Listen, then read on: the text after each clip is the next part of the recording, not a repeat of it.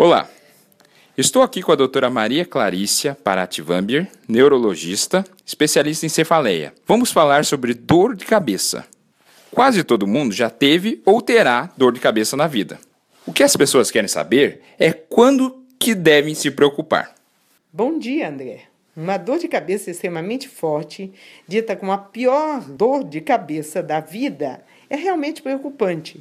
É uma dor fulminante que surpreende o paciente. Esse tipo de dor pode ser causado por hemorragia subaracnoideia, que é um tipo de sangramento na cabeça, ou mesmo alguma meningite. Outros sintomas que chamam a atenção são uma mudança no padrão da dor, dores de cabeça que começam depois dos 50 anos, dores de cabeça que pioram ao tossir ou aos esforços, dores de cabeça que vão ficando cada vez mais fortes com o passar das horas ou dias, é claro.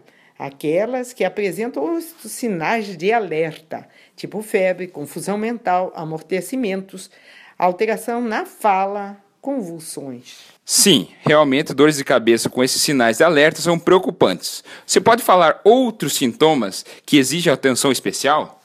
mudanças na personalidade ou comportamento, piora no do desempenho diário devido a disfunções de raciocínio, dor de cabeça após um traumatismo craniano, dores de cabeça que o fazem acordar ou aqueles casos especiais que tenham tido câncer ou são portadores de problemas imunológicos tipo HIV. Muito esclarecedor. E para concluir, a vasta maioria das dores de cabeça são benignas, como cefaleia de tensão e enxaquecas. Porém, aconselho a todos que têm dores de cabeça a procurar um especialista, porque realmente se tem a possibilidade de deixar o paciente muito melhor ou até de se livrar dessas queixas que interferem com a sua qualidade de vida.